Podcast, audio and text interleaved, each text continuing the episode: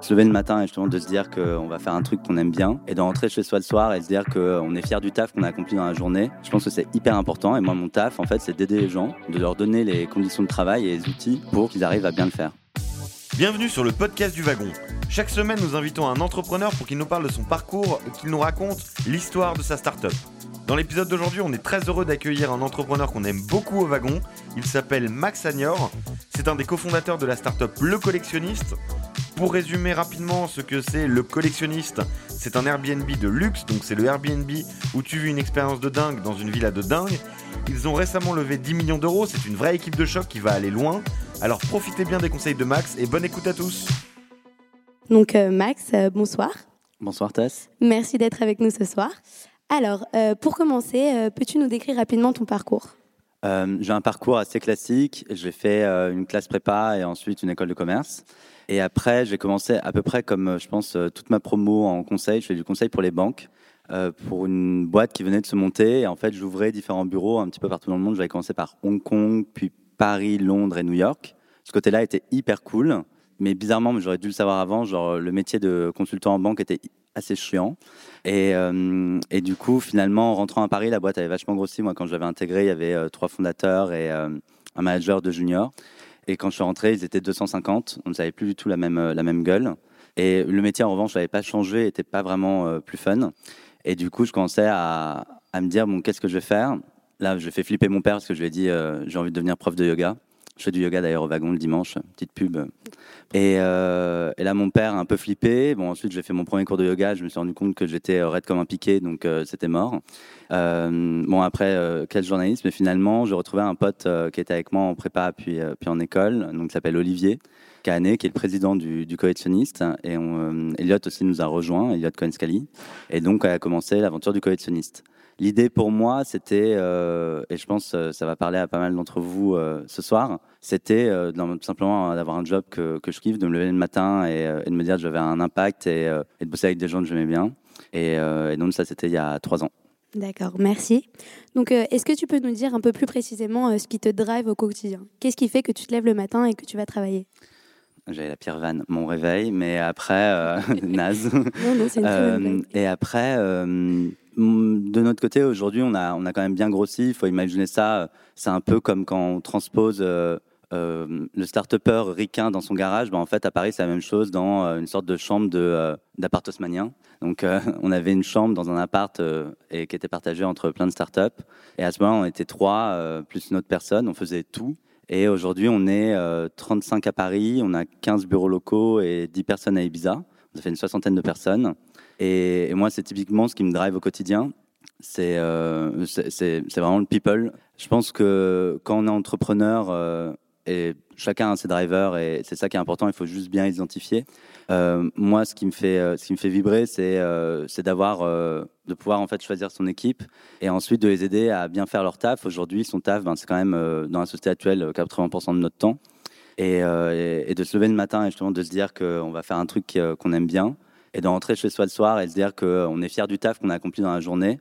Euh, je pense que c'est hyper important. Et moi, mon taf, en fait, c'est d'aider les gens, de leur donner les conditions de travail et les outils pour qu'ils arrivent à bien le faire. Ok, super. Alors, euh, maintenant, euh, parlons un peu plus précisément du collectionniste. Donc, comment, comment est-ce que ça a commencé? Ben, du coup, un peu comme on se disait, à trois, l'idée derrière, c'est, je pense, comme ça, c'est un peu le, le pitch classique de l'entrepreneur. C'est né d'un d'un pain.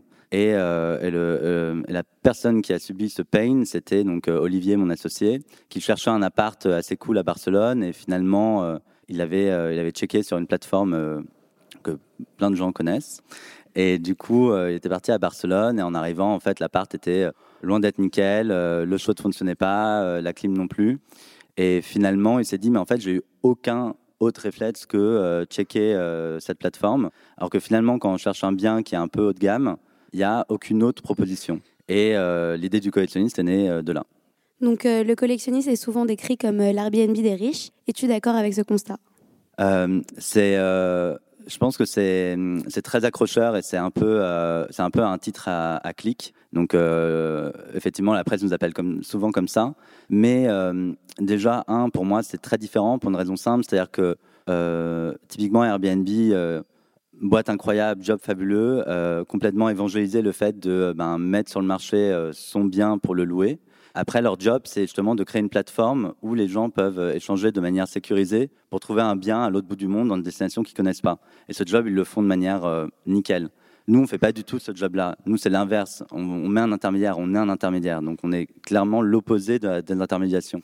Avec l'idée d'accompagner en fait les clients euh, dans le choix de leur destination, dans le choix de leur, de, leur maison ensuite, et de créer tout le décor qui va autour, de personnaliser le séjour, et en fait de créer une expérience qui soit vraiment incroyable, hors du commun, et qui s'en rappelle toute leur vie. Après, oui, on s'adresse à une clientèle plutôt haut de gamme. Euh, on a un panier moyen de 26 000 euros pour 10 jours. Donc je pense que ça, c'est une autre différenciation. D'accord. Alors, euh, la croissance du collectionniste a été très rapide. Est-ce que tu peux nous donner les dates, les événements clés? Les, grandes dates, euh, ben, du coup, en, 2014, l'activité a réellement débuté. À ce moment-là, on avait juste un bureau qui était à Saint-Trope, Saint-Tropez, et ensuite une autre destination qui était Deauville. On avait quelques biens. premier été, on s'était fixé un objectif en disant bon ben, on tente. Dans tous les cas, aucun de nous n'avait fait de l'hôtellerie, de l'immobilier avant, donc euh, c'était un nouveau métier aussi à apprendre. On avait des milliards de questions, on avait bien évidemment, euh, tout le monde dit de faire une étude de marché avant, mais on n'avait pas fait ça. Donc on s'était dit, ben, on va bien voir s'il y a des clients qui sont chauds pour euh, louer ce type de maison, louer ce type de bien, ce panier moyen. Et au final, ben, ça a été un franc succès. Et, et, donc on a commencé à faire grossir la team après ça. Il faut le voir quand même comme une marketplace, c'est-à-dire que le premier objectif a vraiment été d'avoir une offre qui soit conséquente. C'est-à-dire que si on va sur Amazon et que Amazon vend un seul bouquin, si c'est pas celui que vous vouliez acheter, euh, a priori, vous n'allez pas y retourner. Ben, nous, c'est un peu la même chose. Donc l'idée, c'était d'avoir un portefeuille de maison qui était assez conséquent. Et au début, ça a été la première étape, de créer ce portefeuille de maison. Il faut imaginer qu'on était euh, déjà barbu et euh, juste un peu plus jeune. Et on allait voir des gens qui, étaient, qui avaient des maisons assez incroyables. On disait, ouais, on va s'occuper de votre maison et tout. On n'a pas eu que des, des oui francs et massifs au départ. Et donc ça, ça a été le premier challenge. Le second, je pense, ça a été notre première levée de fonds. C'est toujours une étape euh, importante. Ça doit jamais être une fin en soi.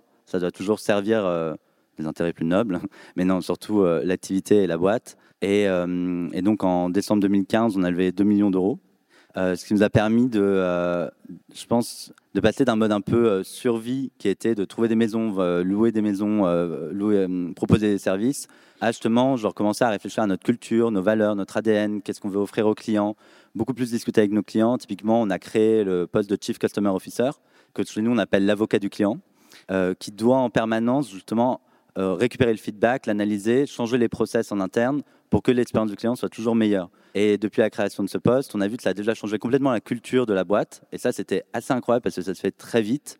Et en plus, le NPS, qui est tout simplement l'indicateur qui mesure la satisfaction du client, a complètement euh, explosé. Donc c'était aussi de pouvoir mettre en place ce type de projet beaucoup plus fondateur. Tout simplement, ben, c'est de l'investissement et dont on voit les, fruits maintenant. ça nous a permis une deuxième chose, c'est de trouver notre modèle. C'est marrant parce qu'au final, ce modèle, on l'avait un peu sous les yeux dès le départ, puisqu'on a une personne qui est, associée à Saint-Tropez, qui avait apporté le premier portefeuille de maison. Et ensuite, on a testé plein de trucs différents. Et je pense que c'est aussi un peu le jeu de se dire que bah, on teste, on se plante, euh, on teste un autre truc.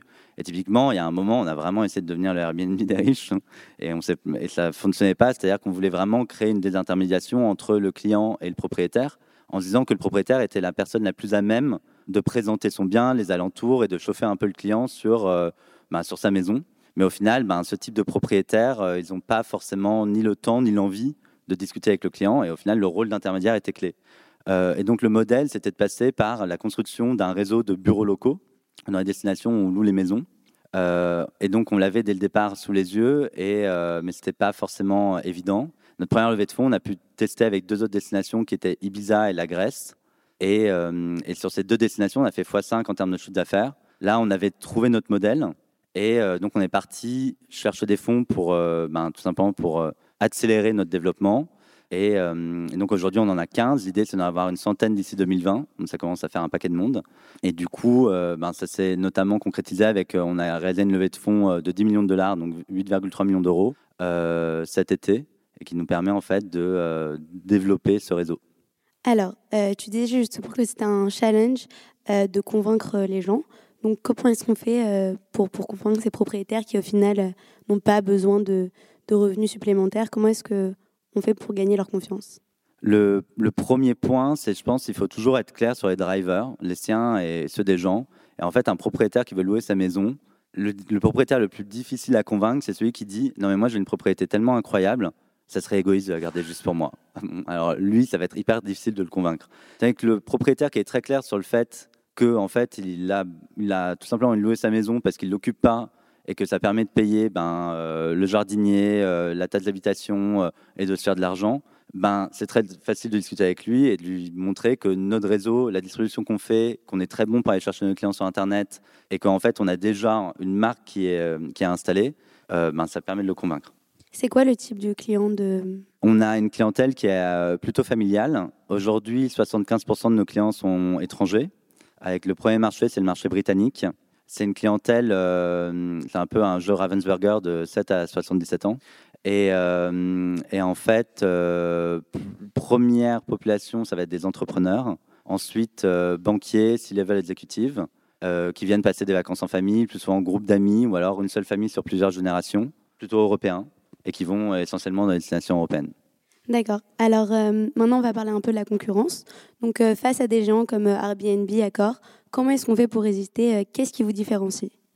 Bah, ce qui nous différencie, c'est déjà on est, on est encore un peu moins gros. Euh, je pense qu'il est intéressant, c'est euh, si on reprend la concurrence et qu'on voit ça un petit peu, euh, qu'on prend un step back là-dessus. En fait, le marché de la location saisonnière de propriété de lutte, c'est assez énorme. Depuis, on a fait cette fameuse étude de marché. Et donc, c'est un marché qui, est, qui vaut entre 25 et 30 milliards de dollars par an. Typiquement, quand on prend les deux gros, ça va faire quelques centaines de millions. Donc, on peut se dire qu'il y a 29,5 milliards à aller chercher. Où est-ce qu'ils sont? En fait, ils sont euh, complètement fragmentés dans le monde entier, dans toutes les destinations. Est-ce que nous, on appelle les champions locaux? Ce sont des mecs qui ont leur agence immobilière euh, au coin de la rue depuis toujours, qui sont hyper bons, qui ont en fait les bonnes propriétés, qui ont les clients, qui ont les clients qui reviennent d'une année sur l'autre, mais qui peuvent offrir une seule destination. Et en fait, pour, euh, pour trouver la bonne maison, c'est toujours un pain pour le client. C'est-à-dire qu'on flippe déjà qu'elle n'existe pas. Ensuite, que ça soit comme sur les photos. Euh, et, au final, euh, une fois qu'on a trouvé la bonne personne euh, dans une destination, c'est quasiment une due deal de refaire, de trouver l'autre destination. La personne de Saint-Tropez vous aidera jamais à trouver un chalet à Megève. Donc il faut se retaper, de contacter toute l'agence immobilière, tous les freelancers qui vont être dans le coin, les conciergeries, trouver le bon bien et ensuite le louer. Tandis que le collectionniste, vraiment, l'ambition, c'est de devenir la marque de référence partout dans le monde pour la location de propriétés de lutte et de services. Alors, euh, dans une interview, tu disais, euh, en parlant des services de conciergerie, If you can dream it, we can achieve it. Quel a été le service le plus farfelu que l'on t'ait demandé? J'ai l'impression d'être une rockstar quand tu dis ça. Dans une interview en, 1992, on a eu plein de demandes farfelues. On a eu des euh, sapins de 7 mètres, des voitures de collection impossibles à trouver. on, a eu, on a eu aussi d'ouvrir le musée d'art moderne de la ville de Marseille. et donc, on a, on a trouvé son propriétaire qui est Oraito, qui nous a ouvert les portes. au final oui, on peut à peu près faire tout. Il n'y a pas trop de problème. D'accord. Alors, donc, comme tu disais, vous avez énormément grandi euh, ces deux dernières années. Donc, comment est-ce qu'on fait pour créer une culture d'entreprise et surtout, euh, comment est-ce qu'on la garde quand euh, l'entreprise s'agrandit Nous, je pense qu'on a été chanceux et on a, on, a aussi mis les, les de notre côté pour, ça. C'est-à-dire qu'on rencontre vraiment toutes les personnes qui sont recrutées chez le collectionniste. Encore aujourd'hui, on rencontre tous les stagiaires. Je pense que l'impact d'une seule personne, même sur euh, aujourd'hui une entreprise de 60 personnes, est énorme, euh, aussi bien en positif qu'en négatif. Et du coup, c'est le meilleur fil qu'on peut avoir pour garder sa culture d'entreprise. C'est peut-être le premier point. Le second point, et c'est un, défaut, euh, c'est un défaut qu'on avait et qu'on a encore un petit peu, mais sur lequel on travaille beaucoup. On écrit peu parce qu'en fait, écrire, c'est chiant et on préfère être dans l'action. Et d'un autre côté, de formaliser les choses, de les mettre sur le papier, de les inscrire et de les communiquer à tout le monde, ben, ça permet d'être très clair sur les valeurs de la boîte euh, comment on avait procédé En fait, on voulait pas du tout que ça soit une sorte de euh, les dix commandements. Euh, et donc, il y a un mec qui nous dit exactement quoi faire, mais plutôt sens inverse, c'est-à-dire de discuter avec les gens et de voir pour eux quelle était notre culture, qu'est-ce qui était important, quelles étaient les valeurs qui étaient importantes pour eux. On leur a demandé d'écrire en 500 mots. Comment, si un pote leur demandait, genre, ah, ben, je viendrais bien chez le collectionniste ce qu'il leur dirait, les points positifs et les points qui sont moins positifs. C'était un super exercice, c'était hyper cool en plus de lire tout ça. C'est bien aussi d'identifier euh, très rapidement en fait les points sur lesquels on devait s'améliorer. Typiquement, un des points, c'était la communication. On s'était pas rendu compte que euh, communiquer dans une boîte à 7 euh, personnes, c'est hyper facile parce qu'en fait, enfin, suffit de dire un truc à haute voix. Et que dans une boîte de 60 personnes qui est dans une quinzaine de destinations, ben, c'est plus du tout le cas. Et, donc, on a mis un point de com interne, ce qui, ce qui semble un peu évident, mais, mais ce qu'on n'avait pas vu. Et après, on a identifié les valeurs qui étaient importantes pour, pour les gens, qui existaient déjà dans la boîte ou celles qu'ils avaient l'impression qu'ils pouvaient manquer, sur lesquelles on devait travailler. Et typiquement, la bienveillance, c'est une valeur pour nous qui est, qui est clé je pense que hum, tout ce qui est autour de la notion du care, c'est quelque chose qu'on travaille énormément. Déjà, on demande à tout le monde de bien, euh, bien s'occuper des clients, de nos propriétaires, de les chouchouter et de, euh, les bichonner. Euh, ben, si on ne fait pas attention à la personne qui est juste à côté de nous tous les jours et avec qui on travaille, ça ne marche pas. Et, en fait, de, dire que pour nous c'est important, ça a un énorme impact parce que ça veut dire que quelqu'un qu'on va avoir en entretien, même s'il est excellent, c'est le meilleur commercial du monde, si en fait il la joue perso et qu'il ne fait pas attention aux autres, c'est quelqu'un qu'on ne va pas recruter. Pareil, ça permet de recadrer les gens. S'ils oublient cette valeur, en fait, euh, de dire, ben, on n'est plus aligné. Et en fait, ça va pas fonctionner. Et je pense, oui, de bien les identifier, de les écrire, de les partager, d'essayer de les mettre euh, un petit peu en action euh, au quotidien. Ben, c'est ça qui permet de garder cette culture. D'accord. Alors, tu as dit, donc, comme tu as dit précédemment, en 2015, vous avez récolté 2 millions. En 2017, 10 millions. Comment est-ce qu'on récolte des fonds concrètement? Et surtout, qu'est-ce qu'on en fait? Euh, comment euh, c'est marrant justement dans une interview il n'y a pas longtemps il y, a une, journaliste qui me disait ah c'est incroyable il y a des centaines de millions qui ont été levés euh, ce trimestre en France. C'est facile de lever? Non. Non c'est pas facile et, je veux dire c'est toujours un challenge. Il y a plein de boîtes on parle souvent des, histoires qui fonctionnent. Je pense qu'on parle pas aussi des gens qui ont testé et qui et qui ça n'a pas fonctionné ce coup-là. Donc non c'est pas c'est pas quelque chose je pense de facile. Effectivement il faut toujours avoir à l'esprit que c'est pas une finalité en soi et je le répète parce qu'on se perd très rapidement, parce qu'on fait beaucoup de rendez-vous, on raconte toujours un peu la même histoire et ça devient un moment un objectif. Je pense que lever des fonds, c'est euh, trouver un, un moment où on sent qu'il y a une opportunité d'investissement. C'est-à-dire de se dire que euh, maintenant, on a notre modèle, on a quelque chose, on tient, et en fait, on va le présenter de manière très pragmatique.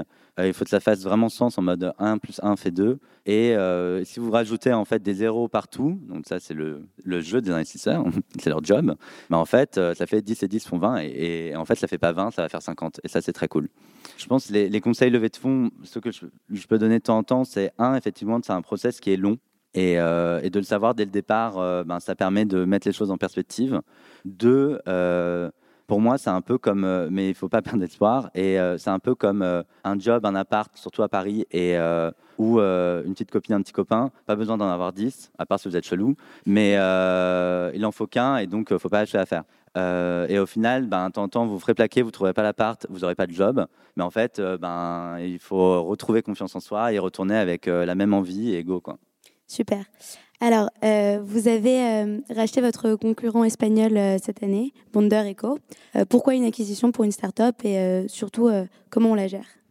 Bah, Bonder, c'est typiquement le, cas dont on parlait tout à l'heure, un peu des champions locaux. C'est-à-dire que c'est une boîte qui a été créée par une nana assez incroyable qui s'appelle Paloma Bonder il y a 11 ans, qui aujourd'hui est vraiment hyper connue et reconnue à, Ibiza et qui est leader sur la location de propriété de à Ibiza.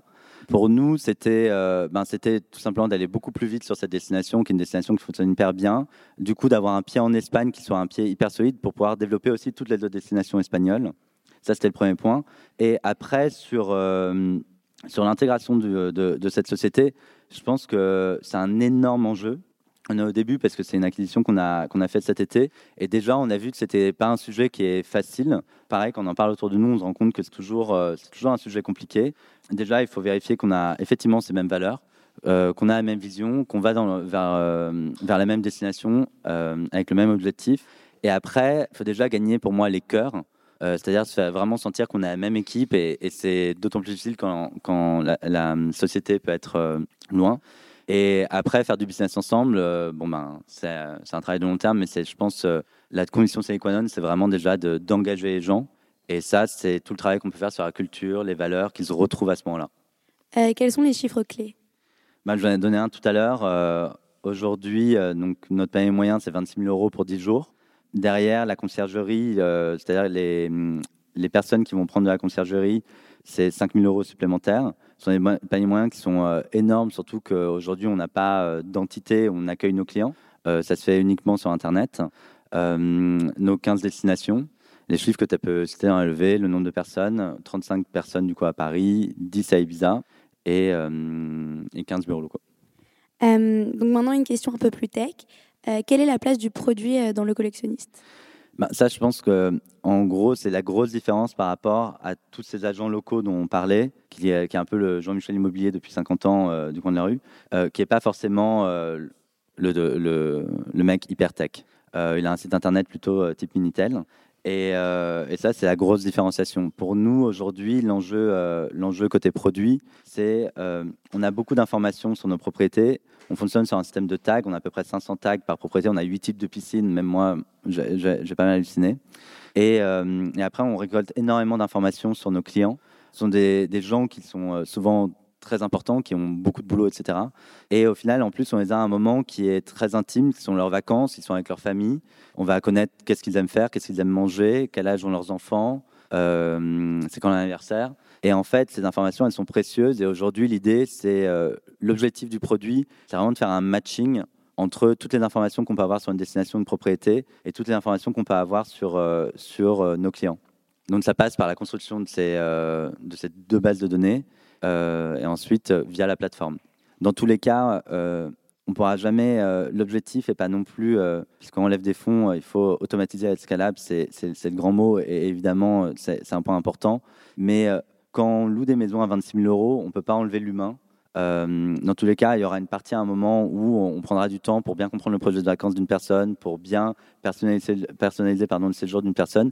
L'idée, c'est juste donner un maximum d'outils pour qu'il puisse le faire par lui-même euh, et nous être là euh, si besoin. Alors, où vois-tu la boîte dans 5 ans? Ça, c'est une question, c'est toujours une question un peu galère. Parce que parce qu'au final, il y a trois ans, c'était à part je ne me voyais pas du tout au wagon euh, finalement ce soir, euh, et euh, notamment avec une équipe de 60 personnes dans autant de destinations. Dans cinq ans, il y a plusieurs étapes. Je pense que la première étape, c'est vraiment de consolider cette place aujourd'hui de, leader qu'on peut avoir en Europe en ouvrant beaucoup plus de destinations. Et, et du coup aussi pour mieux jouer ce rôle de d'accompagner nos clients dans chacun de, enfin, à chaque vacances quelle que soit la destination. La prochaine étape, euh, euh, c'est aussi d'aller aux États-Unis. Les États-Unis, pour nous, c'est un marché important parce qu'il a une double casquette. Il a une casquette, en fait, on peut y trouver nos clients. On a déjà quelques clients américains, mais on peut clairement genre, travailler plus ce pipe. Et, et aussi une, une, destination en soi, on peut envoyer des clients avec des destinations de vacances type Aspen, Hamptons ou les villes qu'on est en train d'ouvrir. donc je pense que ouais, d'ici 5 ans, ça, ça fait déjà pas mal de plans. D'accord. Et euh, c'est quoi les talents que vous recherchez maintenant? Aujourd'hui, euh, dans tous les cas, on a toujours euh, ben, la partie tech, c'est un de nos investissements les plus importants. Donc, ce sont des, des personnes qu'on va rechercher à différents niveaux de seniorité.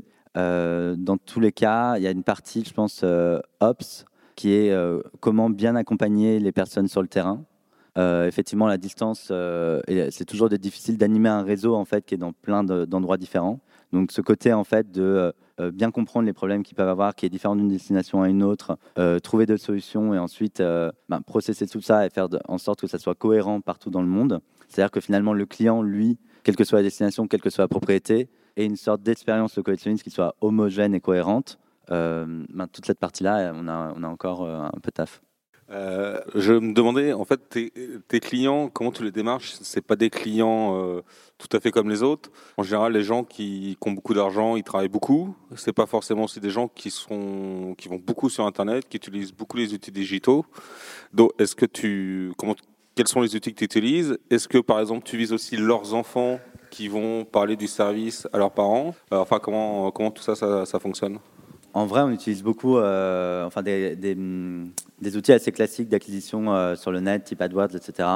Euh, parce que même si ces gens n'ont pas beaucoup de temps, c'est peut-être d'autres personnes qui vont faire la recherche pour eux. Mais la secrétaire de ce mec hyper important, elle ne saura pas du tout comment faire. Elle va faire la même chose que tout le monde. Elle va ouvrir Google et taper location Lutz Megève.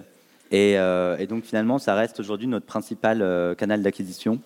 Le, second canal, en fait, il est très difficile à mesurer et euh, on n'a pas parlé de la marque encore. La marque, le collectionniste, euh, pour nous, euh, ça sera. déjà, on ne décide pas qu'on ait une marque, c'est vraiment nos clients qui le décrètent.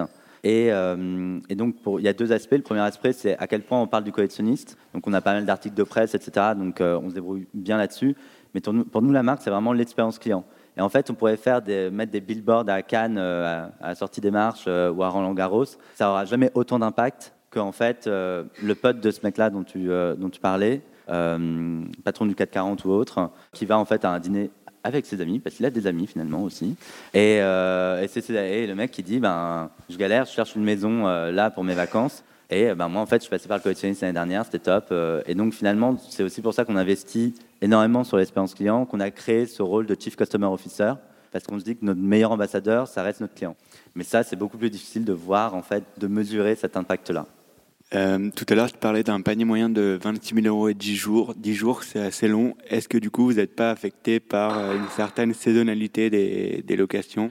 Tout se concentre euh, entre l'hiver et l'été. Comment vous faites pour le reste de l'année?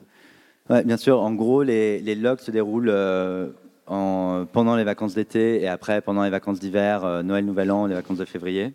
Donc ça, il n'y a, a, pas de débat. Celui qui te vend le contraire, il ment. en revanche, les gens sont tous très différents et vont booker leurs vacances à plein de moments différents.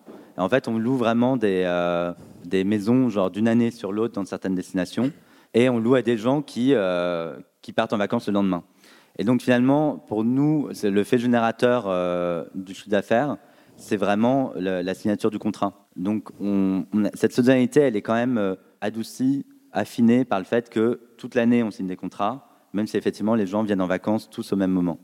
le côté 10 jours, c'est vraiment parce que l'été, les gens partent plutôt deux semaines et l'hiver plutôt une semaine. Est-ce que euh, le fait que vous ayez un travail d'un un peu d'agence, où vous avez du care à faire auprès du client, donc un peu moins scalable, c'est quelque chose qui a pu faire peur aux investisseurs, euh, ou que vous avez dû justifier à un moment? Ouais. Dans tous les cas, un investisseur il préférera toujours de dire qu'une machine peut le faire euh, plutôt qu'un humain. ça, je pense qu'il n'y a pas vraiment de débat. Après, et typiquement, on le voit dans le choix des investisseurs qu'on a pu faire, à chaque fois, ça a été. Ben, il y en a que ça a effectivement refroidi, mais ceux qui nous ont suivis, c'était justement ce sentiment que euh, quand on travaille dans le lutte, ça ne se fait pas de la même manière. Et en fait, euh, on va traiter le client de manière différente. Le fonds avec qui on a levé euh, cet été, c'est Red River West, c'est un fonds qui est adossé à Artemis. Artemis étant la holding patrimoniale de François-Henri Pinault. Pour rappel, donc, il détient le groupe Kering qui a Gucci, Bottega Veneta, Saint-Laurent, la compagnie du Ponant, donc un, un, paquet de marques de lutte, Christie's aussi.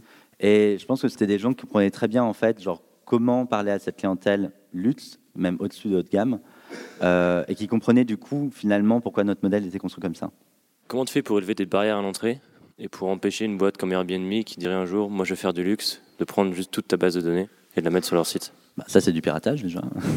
Mais le côté, euh, ben, c'est vraiment la relation qu'on va avoir avec le, propriétaire. Et la construction du, hum, du réseau de bureaux locaux, il a deux, deux objectifs. Le premier objectif, c'est un objectif de sourcing. C'est-à-dire que le mec, finalement, qui a un chalet euh, incroyable, euh, de lui dire ben, Je vais m'occuper de ton chalet à Courchevel euh, depuis Paris, ça va pas du tout le rassurer et il ne va pas forcément être d'accord pour te le passer. Donc finalement, ça veut dire que. en revanche, d'avoir quelqu'un sur place, qui est souvent un mec qui, était, qui est un local, qui était dans le paysage depuis longtemps, que le propriétaire connaissait, qui va dire Je vais m'occuper de ton chalet, on se connaît depuis longtemps, je vais le bichonner.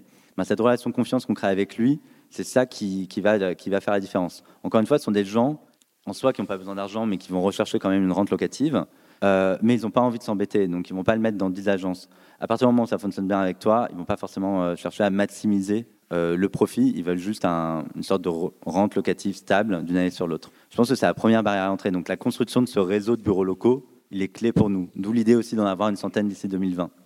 Et, et, je pense après, toujours, désolé, j'ai l'impression de. La même rengaine, euh, mais l'expérience client, c'est-à-dire des gens qui viennent avec nous, on apprend à les connaître, on connaît leurs enfants, on sait ce qu'ils aiment bien faire. Ben, au final, pour eux, euh, d'une année sur l'autre, ça s'est bien passé, ils reviennent chez nous. Et je pense que ce sont les deux meilleures barrières à l'entrée. Donc au final, la meilleure barrière à l'entrée, c'est de bien faire notre taf. Je voulais savoir déjà si vous aviez beaucoup de personnes, euh, de propriétaires qui venaient de bouche à oreille et également, quel était votre critère un peu pour euh, savoir si euh, le bien euh, rentrait dans les valeurs du collectionniste ou pas? Bah, Le côté bouche à oreille, c'est un peu ce qu'on disait tout à l'heure, c'est-à-dire c'est très difficile à mesurer. On l'a de temps en temps, c'est-à-dire on la personne va nous appeler en disant Ah, je viens de la part de tel client ou tel propriétaire. Ce qui est assez cool, c'est qu'au final, nos propriétaires peuvent être nos clients. Donc leur réseau proche des deux côtés, pour nous, est important. Mais ce n'est pas quelque chose qu'on arrive à mesurer de manière claire. Euh, mais on sait que c'est clairement là que se joue tout et que c'est la clé pour, euh, pour craquer le modèle. Sur, euh, sur la sélection des propriétés, on, on, adorerait pouvoir avoir une liste claire de critères, mais même simplement pour nos équipes et que ça soit plus simple, pour les personnes aussi sur place qui ont justement ce rôle d'aller chercher des propriétés. Mais en fait, ça ne marche pas parce que parce qu'on a des îles privées, on a des châteaux, des riades, des chalets, et en fait, ça ne va pas du tout se sélectionner de la même manière. Et souvent, on dit ben, il faut une sorte de coup de cœur. Et en plus, ça va être ben, finalement le paysage, la manière dont, la manière dont ça, va être meublé, etc. Je pense, encore une fois, et c'est une, des valeurs du collectionnisme, c'est en revanche, il faut faire attention de ne pas devenir un peu une sorte de le monopole du bon goût. C'est-à-dire accepter qu'on euh, a une identité et notre identité, elle passe par les biens qu'on sélectionne. Donc on forme les gens, on les forme finalement un petit peu euh, juste en disant, ben, on nous en propose et on dit, ben, ça, ça me plaît, ça ne me plaît pas.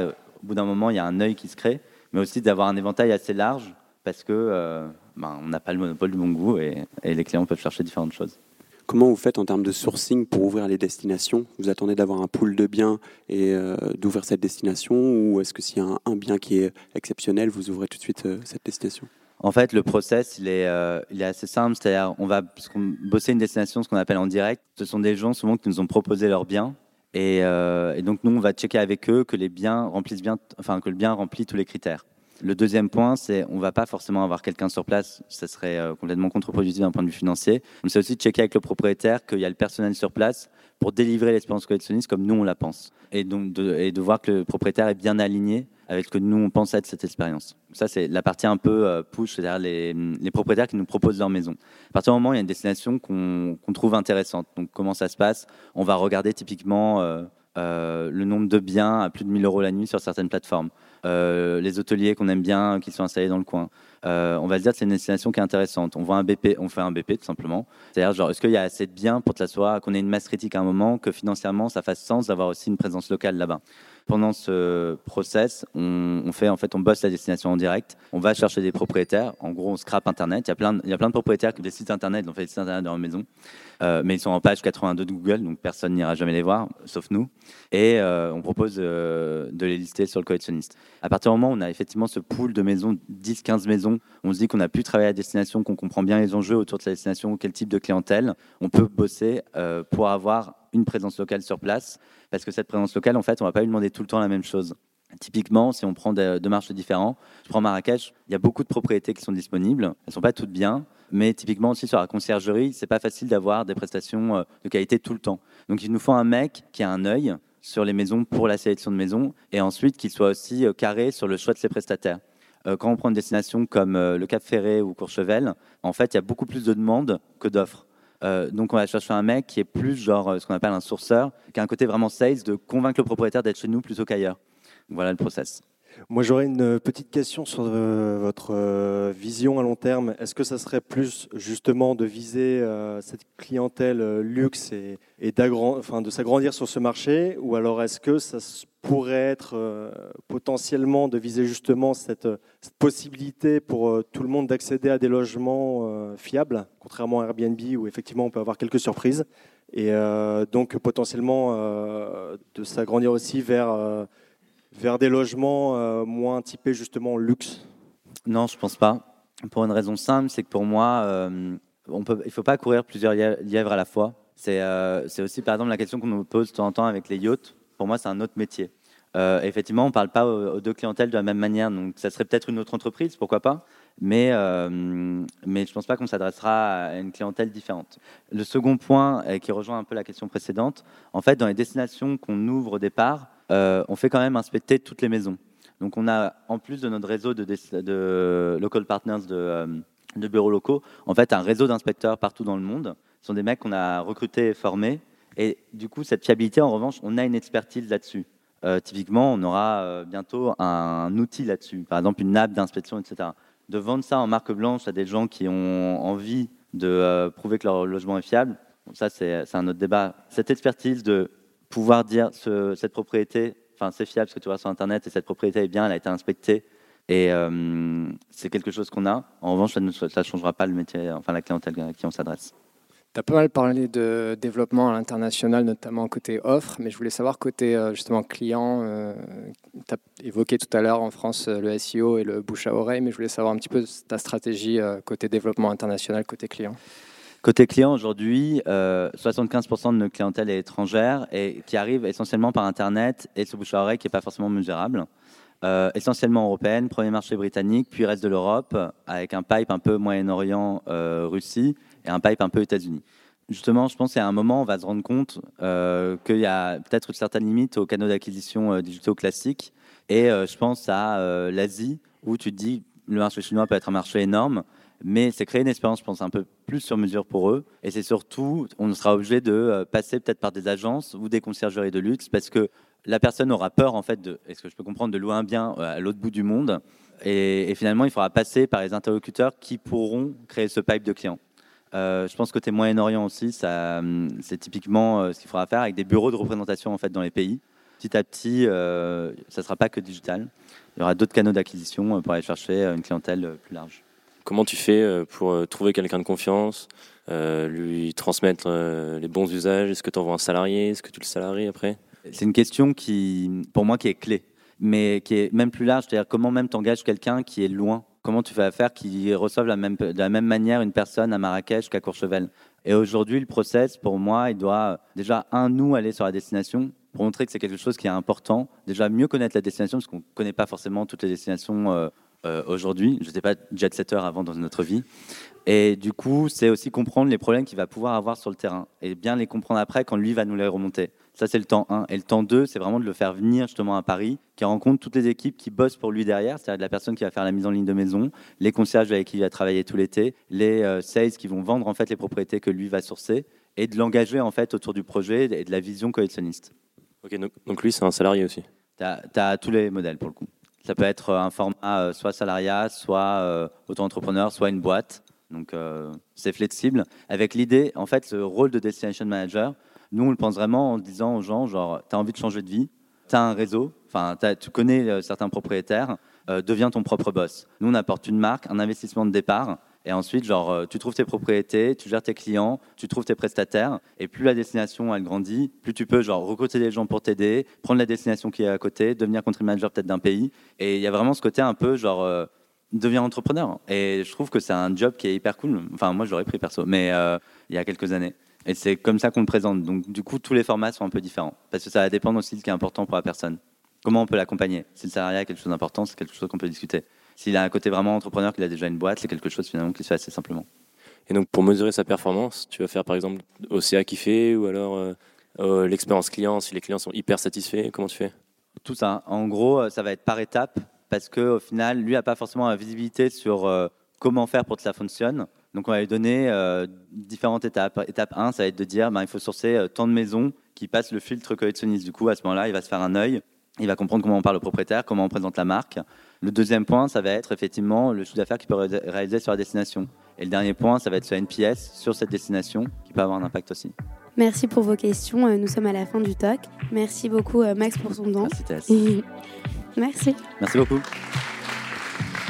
C'est fini pour aujourd'hui, merci d'avoir écouté ce talk. Si cet épisode vous a plu, pensez à vous abonner sur iTunes. Si c'est déjà fait, je vous invite à laisser un avis et à le partager sur vos réseaux préférés. À la semaine prochaine pour un nouvel épisode. Salut à tous